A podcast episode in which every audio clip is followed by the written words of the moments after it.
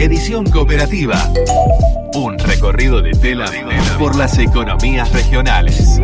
Buenos Aires. La Cooperativa de Cuidadoras Domiciliarias Azuleñas, COPDECA, realiza desde el 2019, tal como comentó su presidenta Marita González, un cuidado de acompañamiento a adultos mayores de manera empática, responsable y con solidaridad hacia ellos. Somos mujeres que todas hemos sido en algún momento de nuestra vida víctimas de abuso sexual y violencia de género y este proyecto se ha creado, esta cooperativa, para mm, insertar a víctimas en el ámbito laboral luego de haberlas capacitado y marcarles el camino de lo que significa este acompañamiento a las personas en su etapa vulnerable.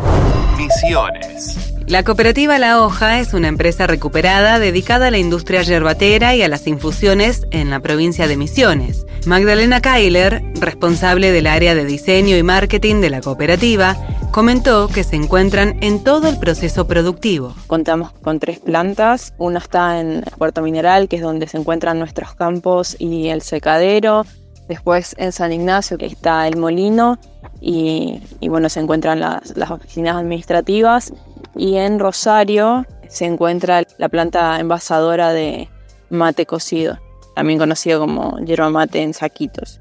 Actualmente somos 114 socios, de los cuales ya quedan algunos de los pioneros de esta cooperativa. Edición cooperativa. Locución. Soledad Cirulí. Compaginación.